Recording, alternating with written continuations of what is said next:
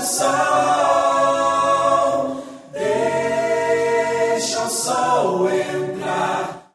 Olá, meus queridos, minhas queridas, que bom, né? Estamos juntos mais uma vez aqui pela Astral TV com o programa Ivan Martins.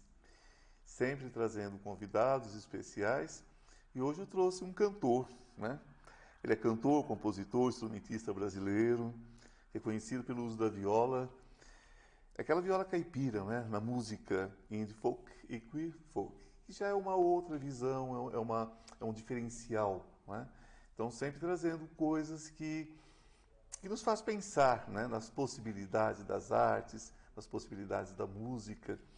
Ele é mineiro de Serra da Saudade, mora em São Paulo já há um bom tempo mas traz aquela, aquela coisa do mineiro, né? aquele encanto que nós conhecemos tão bem, não é isso? Ele lançou dois álbuns incríveis. Prestem atenção. Era dois e, isso em 2018, em 2021 lançou o álbum Logo Ali. Gente, eu estou aqui com o Bente. Que bom estar com você mais uma vez já tivemos oportunidade de nos falarmos antes, e eu disse, não, tem que levar ele para Astral, para o meu público da Astral também, né, ter essa conexão. E realmente uma pessoa incrível, um trabalho incrível. É uma grande mudança, né? Você nasce em Serra da Saudade, lá no Triângulo Mineiro, tem um sonho, né, gente? Aqui a gente fala de sonho, não é isso?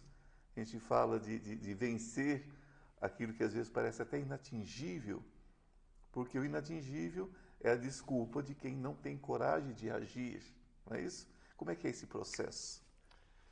Ah, já começou meio difícil, né? Assim, porque, é, primeiramente, obrigado pelo convite. Ô, oh, querido, eu que agradeço é uma honra a sua presença. Ah, pois é, a gente já conversou um pouquinho antes também, né, no, no, seu programa da rádio. E é isso, eu, eu nasci numa fazenda na Serra da Saudade, no interior de Minas. É, sou formado em audiovisual pela USP e a música foi tomando muito devagar assim o, o, espaço principal na minha vida até chegar nesse momento que eu tô hoje em dia. É, lancei o primeiro disco, né, o Era 2, em, em 2018 e hoje em dia eu me considero músico, musicista é, realmente 24 horas por dia. Mas foi um processo muito longo, acho que precisaria umas três horas de programa, né, para falar sobre. Mas quando nós falamos assim, músico 24 horas por dia, porque a hum. pessoa já não já nem pensa em fazer outra coisa da vida a não ser cantar, né? Tem gente que nasce com essa possibilidade, né, gente, com esse com esse dom, né? Um dom que não é não vem de paraquedas, já comentando há pouco, é todo um aprendizado, né? Vocês sabem que eu sou espiritualista, não, não escondo isso, creio em vidas eternas, vidas infinitas, não é isso? E, essas, e a, gente vem aprendendo durante esse tempo, durante essa vivência. Claro, é? quando a gente chega aqui, a gente chega mais ou menos com as nossas ferramentas. Mas essas ferramentas muitas vezes são desperdiçadas, não são? O que, que você acha, né? Ah, eu acho que no meu caso, é, a música sempre estava ali desde criança, mas né, eu venho de um contexto que eu sou de uma família do interior, de, de roça mesmo, de fazenda muito pequena. Minha família não é nem um pouquinho conectada, nem com Entendo. cultura, nem com área criativa, mas eu acho que desde criança, tanto eu quanto as pessoas em volta de mim me reconheciam como uma pessoa criativa, né? Que uh, poderia ali na frente trabalhar com, com criatividade. Eu acho que o meu, uh, o que você falou também de eu não me enxergar fazendo outra coisa, mas eu continuo ainda muito como roteirista e como editor, né, que é a minha formação de audiovisual, e isso complementa muito meu trabalho com a música. Eu estou sempre muito ligado e fazendo muito, muito trabalho visual conectado com o meu trabalho da música. É, mas é isso, acho que a, é, a partir do momento que você sente um impulso de fazer uma coisa, por mais que o contexto às vezes seja muito. parece contar contra, né? É, eu acho que às vezes a, a própria vida vai mostrando para você, não, é isso mesmo que você tem que fazer, ou para de insistir nisso aqui, insiste nisso aqui. Eu acho que comigo foi isso, porque uh, eu, esse meu trabalho solo é recente, né? Eu, eu, comecei ele em 2018, Mas nesses anos como músico, musicista, 24 horas por dia, trabalho solo, eu já consegui coisas muito mais incríveis do que eu tinha conquistado como roteirista, como editor. Então acho que isso é um sinal também assim de, de que esse é um caminho assim que que eu realmente quero seguir, eu me sinto bem hum. fazendo. Acho que o mais importante é você se sentir bem, né, sempre, fazendo. Sempre. O, eu sempre coloco o seguinte, gente, é, quem sabe nadar nada contra a correnteza, porque a corrente, quando você vai a favor, não precisa saber nadar, ela vai te levar de qualquer forma. Uhum. E todas as pessoas que vencem, elas nadam contra a correnteza. É, não no sentido de teimar, mas no sentido de ter uma, um foco e caminhar em direção desse foco, não é mesmo? Então, por exemplo, você trabalha com várias coisas, né? mas você tudo é mais ou menos encaminhado, tudo mais ou menos se encaixando dentro da música. Uhum. Então, o seu caminho você já sabia onde você queria chegar. Me parece que é, é, os, os, seus avós, não é? é, já eram violeiros, já tinha toda uma, uma história com, com, com, com essa questão é, da tradição mineira. Sim. Folia, essas é, coisas. o meu trabalho ele tem essa influência muito forte de Folia de Reis. Para quem não sabe, Folia de Reis é uma festividade do, do interior do Brasil. É muito forte, né? Interior de Minas, muito. interior de São Paulo, interior da Bahia. E os meus dois avós tocavam instrumentos em Folia de Reis, tocavam viola. É uma memória visual muito forte da minha infância. É, eu escutando aqueles sons, aquelas harmonias Sim. de folia assim ecoando pelo pela montanha e tudo. É quase mágico, assim, né? Bem cinematográfico.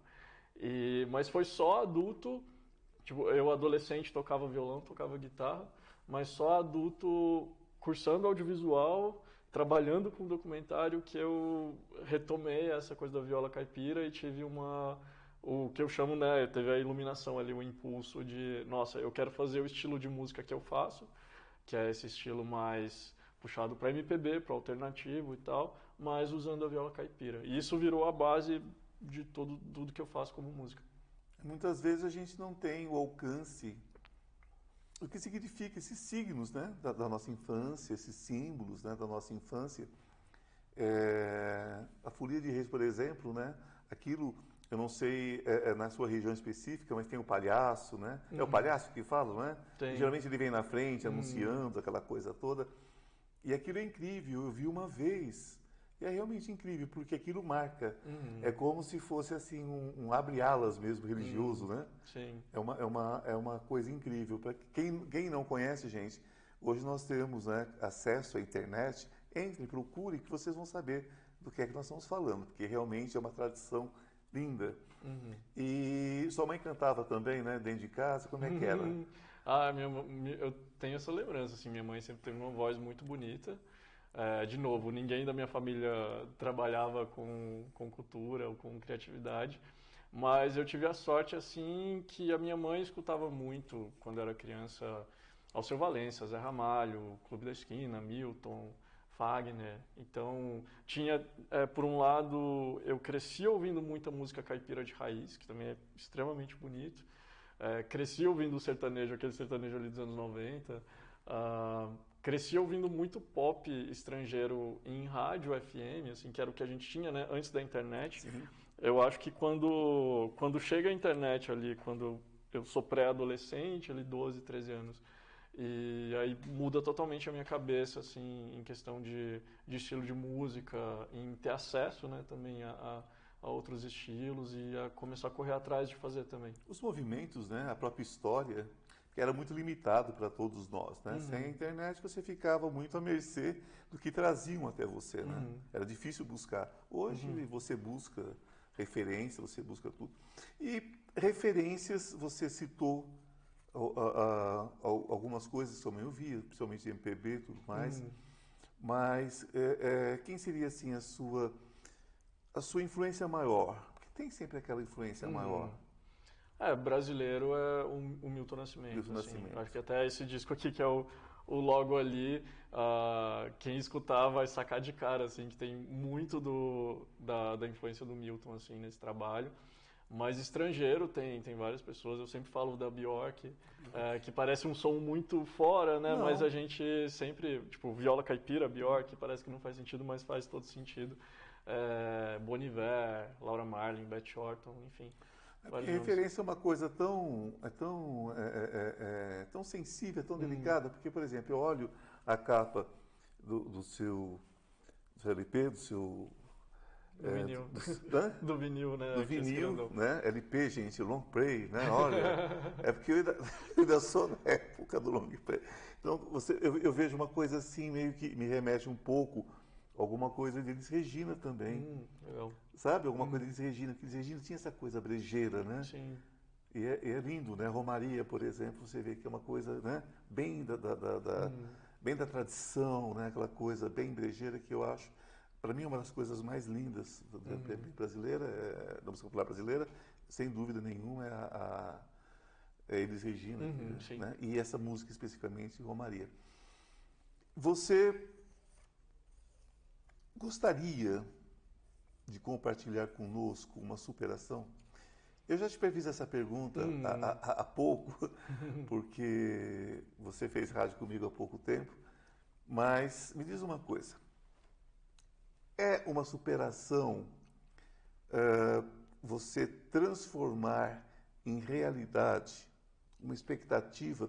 Porque quando nós somos crianças, adolescentes, gente, isso é sou eu, você, qualquer pessoa, qualquer um de vocês que estão nos vendo agora, nos ouvindo agora, a gente, tudo para a gente é tão urgente e é tão distante que é isso que marca a adolescência, por uhum. exemplo. Né? Como é que foi, como é que foi essa superação de você ter que dar um passo para sair, né, do interior, para sair de uma região que eu conheço muito bem, que não uhum. teria tantas opções assim. Como é que foi isso? Foi uma superação? Sim. Porque quem está em casa muitas vezes está passando exatamente por isso. É, é a gente estava até conversando, né, Sim. um tempo atrás, que eu saí de casa com 14 anos e eu saí de casa com essa idade para fazer o ensino médio numa escola federal em outra cidade porque eu sabia que só fazendo essa escola federal que eu teria chance de passar na USP e em qualquer outra faculdade federal, etc., pública. É, porque eu sabia que se eu continuasse lá ia ser muito mais difícil, numa cidade muito pequena, fazendo ensino médio lá. E aí eu fiz o ensino médio junto com um técnico de mineração, sendo que eu já sabia que o que eu queria cursar era audiovisual, né, cinema, rádio, TV. Então, é, dois meses antes de entrar na USP, eu estava trabalhando numa mina de nióbio e estudando a apostila da FUVEST, sabe? E aí, e, enfim, e toda essa trajetória ainda é, correndo atrás dessa vontade de trabalhar né, com, com criatividade, com criação, e paralelo a isso, sempre a música ali acontecendo na minha vida e crescendo muito aos poucos até chega 2017, 2018, que eu falo, não, ok, eu vou fazer um disco que vai ter a minha cara e o meu nome, vai ser as minhas músicas e, e vamos vendo o que vai dar. E aí foi muito rápido, né? 2018 eu lanço o primeiro disco. Aí 2019 eu consegui o apoio da Natura para fazer o segundo disco, né? Que é o logo ali. E aí 2020 veio a pandemia. Então eu sou eu quase um, um bebê na música, mas já muito feliz, muito consciente assim do, do, do que eu tenho traçado, assim, e é sempre muito emocionante para mim olhar toda essa trajetória ali atrás de, de sair de um contexto que não me privilegia nem um pouco em questão de, de acesso a essas oportunidades de trabalho, a, a possibilidade de sonhar, né, trabalhar com, com música ou com cinema e conseguir estar aqui hoje, inclusive trabalhando com pessoas que eu admiro a vida inteira, né, como a Fernanda Takai, etc. Que realmente é incrível. Hum. Um momento inesquecível para a gente encerrar o primeiro bloco. Ah, um momento inesquecível. É... Ah, eu acho que tocar no, no Festival Timbre, em Uberlândia, que é no, no Teatro Oscar Niemeyer, que é incrível. Que é maravilhoso, assim, conheço. É muito lindo, parece o Auditório Ibirapuera, para quem não conhece. E ver aquele teatro cheio. Ah, foi, foi meu primeiro grande show, assim, e eu fiz com a Roberta Campos, e foi bem inesquecível, assim. Meus queridos, minhas queridas, nosso papo continua daqui a pouquinho, depois do nosso recadinho que nós temos para você. Vamos falar de espiritualidade, vamos falar de carreira e, com certeza, teremos um chorinho, né, gente? Uma musiquinha para nos alegrar né, nesta noite ou nesta tarde. Que a luz esteja com vocês. Até, até mais. Deixa o sol,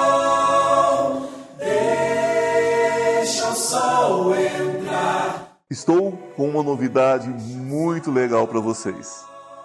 Você sabia que o tarô pode mudar a sua vida? E muda. Nós temos uma lâmina muito especial entre os 22 arcanos maiores que fala sobre essa questão de cair e subir, não é? Que todos nós temos quedas na vida. O importante é saber como subir rapidamente. Então, esse curso dos 22 arcanos maiores que eu estou oferecendo a vocês por um preço muito legal e de fácil acesso, de fácil entendimento, ele traz dicas, ele traz insights de como você se recuperar rapidamente. Não importa em que situação você esteja, não importa se é emocional, se é material, se é espiritual, os 22 arcanos trazem tudo sobre passado, presente e futuro. O que aconteceu, o que está acontecendo, o que você deve fazer para mudar esse futuro. Basta você entrar na minha bio e você terá todas as informações. Deixa o sol entrar, o sol entrar. Deixa o sol,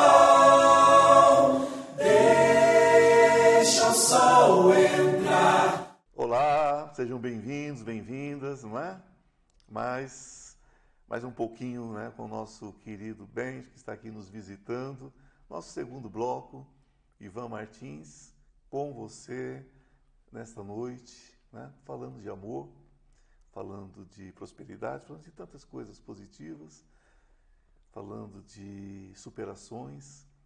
E falando em amor, Ben, o que é amor para você?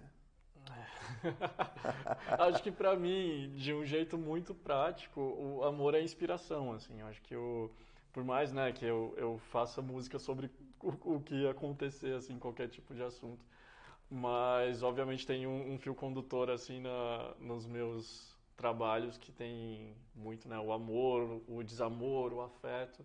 Eu sempre, inclusive, acho que o logo ali, né, que é esse segundo disco, eu pego muito na questão do, do afeto como força propulsora, né? A gente é, se cercar de quem a gente gosta, não necessariamente um, um né, o, amor clássico e tal, mas Sim. a gente se cercar de quem a gente ama de diferentes maneiras para resistir a, a, a épocas difíceis, a momentos difíceis, a lugares difíceis.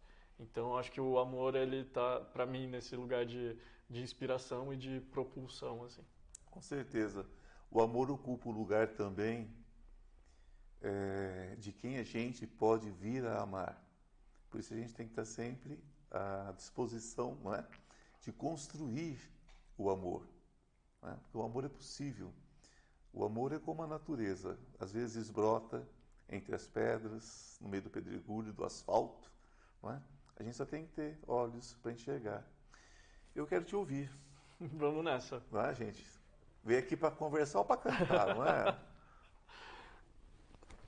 Bom, eu vou tocar uma música do Logo Ali, Sim. chama Livramento. É uma composição minha com a Nina Oliveira e no disco tem coprodução do Marcelo Genesi.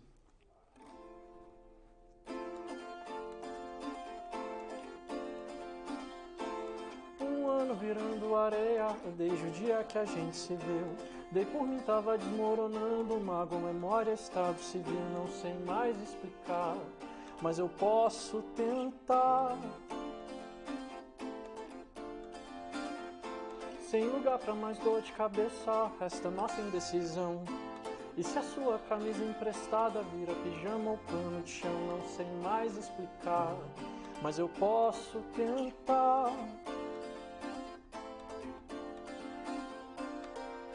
É castigo ou livramento, não te ter mais aqui. Se faltou um julgamento, sobra saudade em mim. E o tempo vai te afastando cada dia mais. Será mesmo isso que eu quis?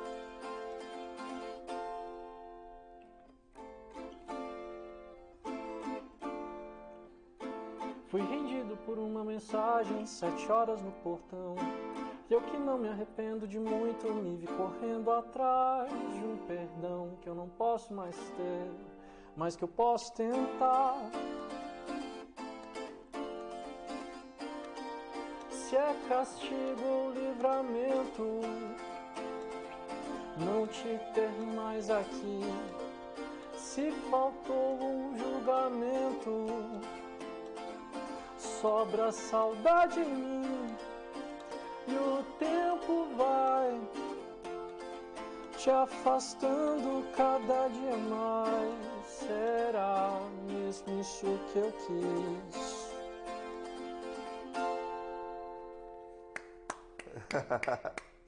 Como dizem lá pro Goiás, pro Minas, acaba não, mundão. né? Acaba não, mundão. Já imaginou? Só faltou assim, né? Aquele aperitivo, né?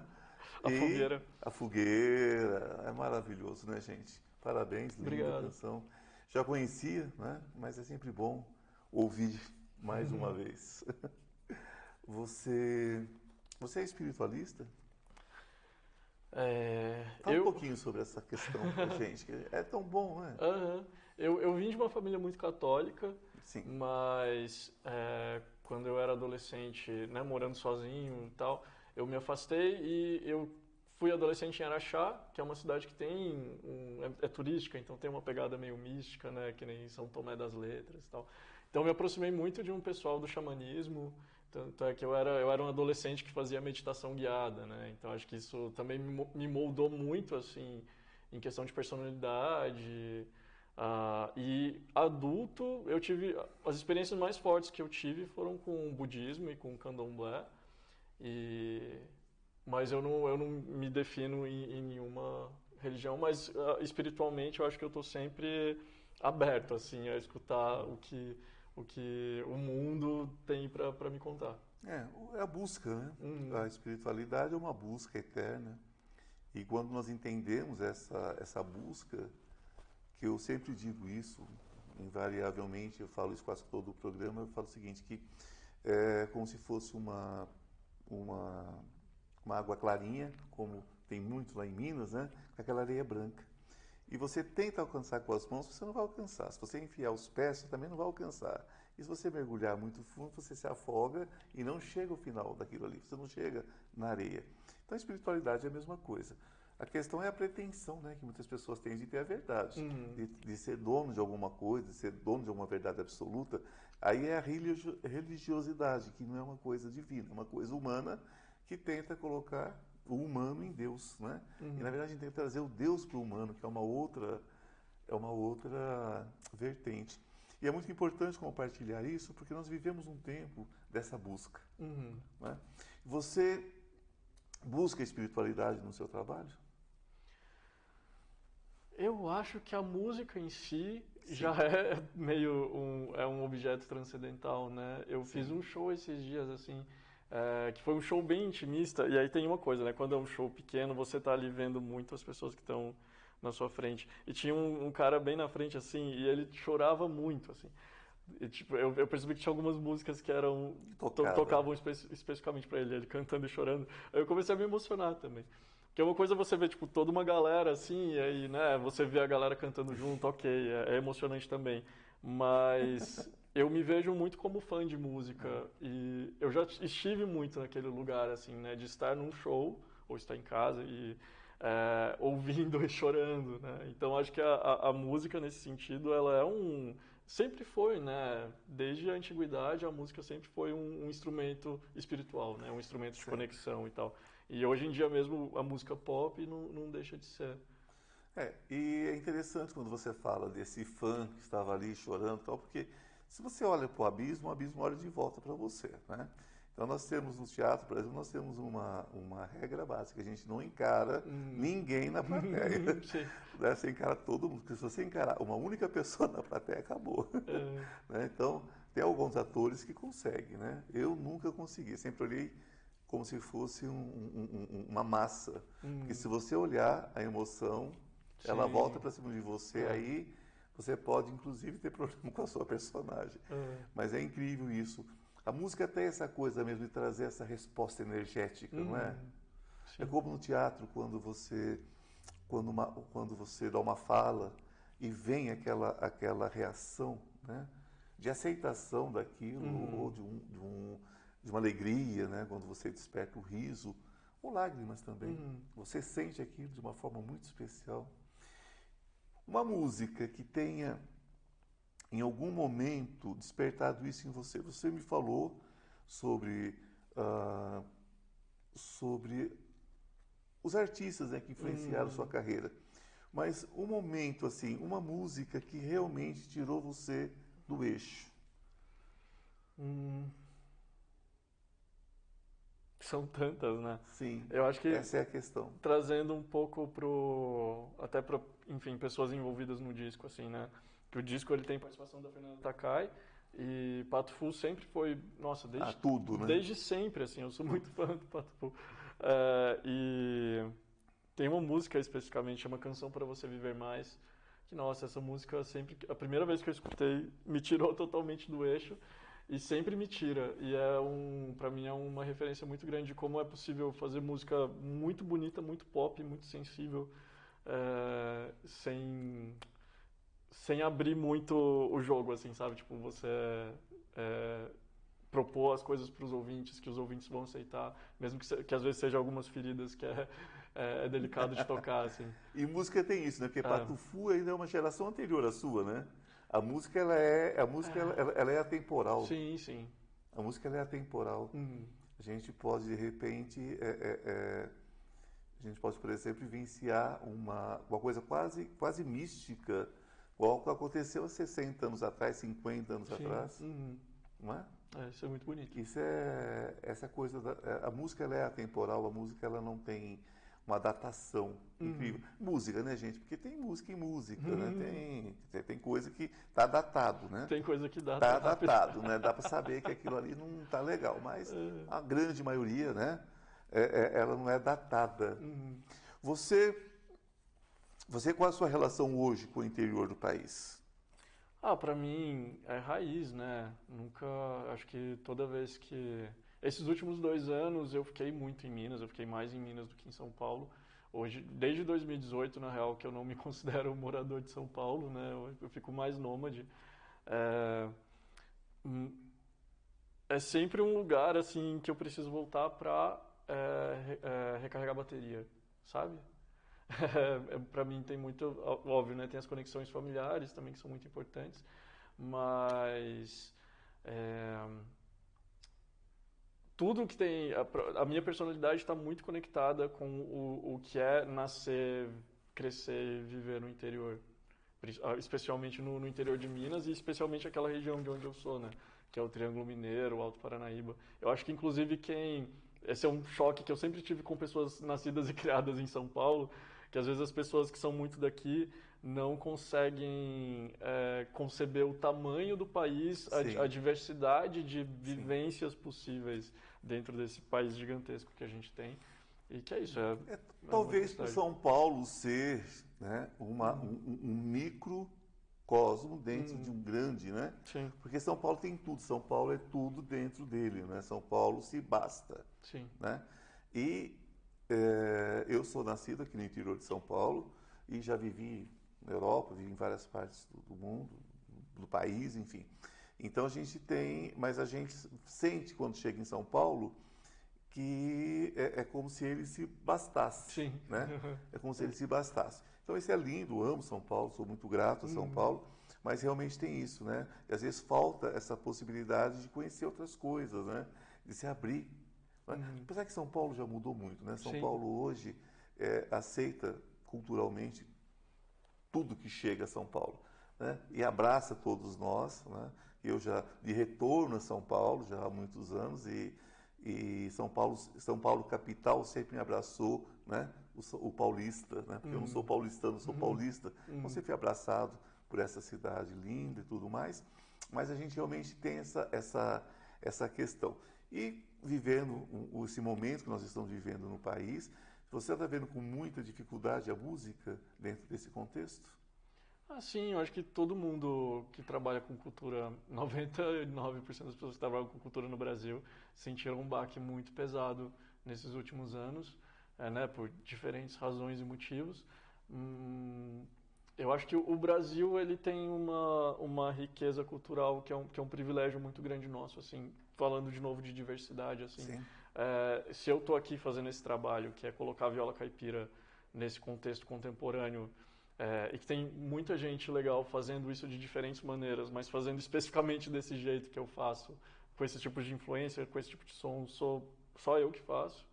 Então, tá vendo? É um, tem tantos caminhos em aberto para serem explorados, a gente só consegue torcer para que o contexto todo né, financeiro, governamental, é, vire para um lugar que possa apoiar a cultura, porque tem uma infinidade assim de, de caminhos esperando para serem apoiados e que precisam de, de apoio, né? Que, que, a arte deixe de ser crucificada, né? E seja santificada, porque, gente, eu acho tão engraçado, vamos dizer triste, sofrível, quando alguém é, diz que arte é bobagem, que é dinheiro desperdiçado, mas chega em casa, a primeira coisa que faz é ligar a televisão, é. Ligar o rádio, uhum. colocar o seu som para tocar o seu MP3. Então, poxa, se vocês querem consumir arte, seja uhum. arte que você entende. Sim. Um povo só consome a arte que ele entende. Uhum. Se você quer consumir arte, alguém trabalha, alguém Sim. faz. Isso aqui não é uma mágica. E é muita né? gente que faz. Né? É lindo para se ver, uhum. parece mágica, mas não, é, não tem muito trabalho, uhum.